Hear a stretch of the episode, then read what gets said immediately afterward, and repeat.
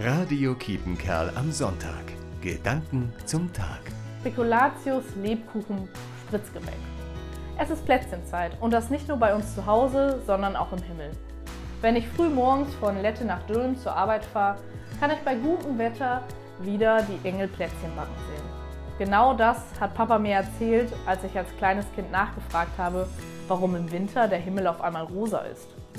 Mittlerweile weiß ich natürlich, dass die rosa Färbung nicht daher kommt, dass Engel Plätzchen backen, sondern dass es ein einfaches Lichtspiel ist.